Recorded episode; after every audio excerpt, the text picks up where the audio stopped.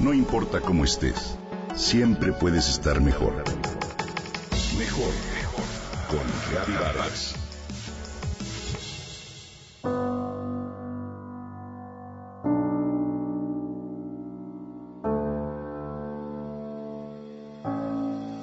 Al término de la clase de yoga, Manuel, un compañero joven con el que coincidimos desde hace años, se sintió mal y se sentó en una banquita mientras el resto del grupo nos alistábamos para salir.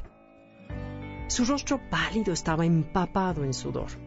Alicia, nuestra maestra, le planteó llamar a una ambulancia para llevarlo a un hospital cercano. No, no, no, no, no, para nada, estoy bien, dijo Manuel. Le voy a llamar a mi cardiólogo a ver qué me dice. Manuel, tengo el coche aquí abajo, te podemos llevar ahorita al hospital y que te revisen, le comenté. No hay que perder tiempo. En el camino le hablas a tu médico. Vi que tomaba su mochila y me apresuré a bajar las escaleras. Al ver que no venía, regresé y Alicia me comentó que ya había localizado a su doctor, quien le recomendó se recostara en el piso con los pies en alto y que se tomara un Gatorade mismo que ya estaba haciendo. Al ver que Manuel estaba en manos de su doctor y que aceptaba tranquilo sus indicaciones, asumimos que se trataría de algo menor, así que renunciamos a la idea de acudir al hospital y los compañeros nos despedimos. Las maestras se quedaron vigilándolo. Jamás imaginé que al poco rato recibiría una llamada avisándome de su muerte. Todos sus compañeros nos quedamos en shock y no nos hemos podido recuperar. La muerte llegó sin aviso alguno y nos dejó con la boca abierta y el alma destrozada. Qué paradójico resulta que la mejor maestra de vida sea la muerte.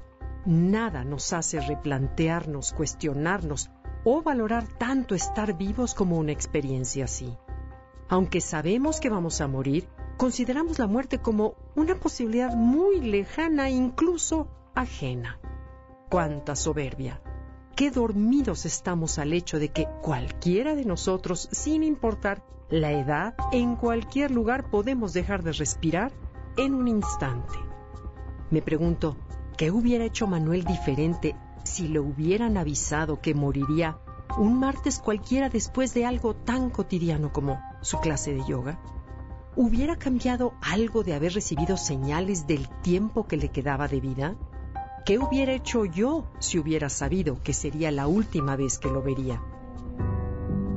Un gran yogi decía que cada momento de su vida sentía como si tuviera una espada suspendida por arriba de la cabeza con una telaraña. Esto sin importar si comía, caminaba o dormía. Siempre vivió con la conciencia de que la muerte estaba cerca de él. Si Manuel, tú o yo supiéramos que nos queda una semana, un mes, quizá un año, estoy segura de que trataríamos de exprimir al máximo en cada instante el jugo de la vida.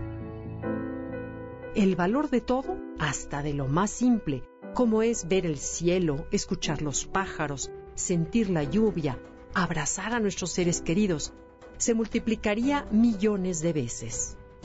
La lección que me deja lo acontecido es que la vida no cambia y la muerte no es negociable.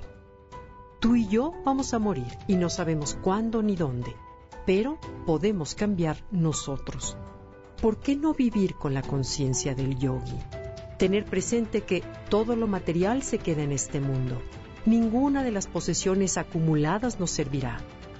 La muerte cambia todo en un instante, que es lo que dejamos en el corazón de las personas. A pesar del dolor que provoca, ¿Te imaginas que la muerte no existiera? Daríamos la vida por un hecho y no la disfrutaríamos. Es por eso que es una gran maestra. Le da sentido a nuestra existencia y nos enseña que la vida es lo más preciado y nuestra obligación es gozarla. La escasez de tiempo nos hace dimensionar su valor. Desde aquí un sentido adiós a Manuel cuya muerte nos invita a escuchar lo que ella nos quiere enseñar.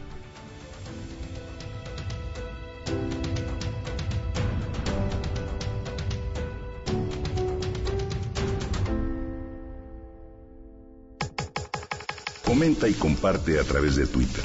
Gaby-Vargas. No importa cómo estés, siempre puedes estar mejor. Mejor, mejor. Con Gaby Vargas.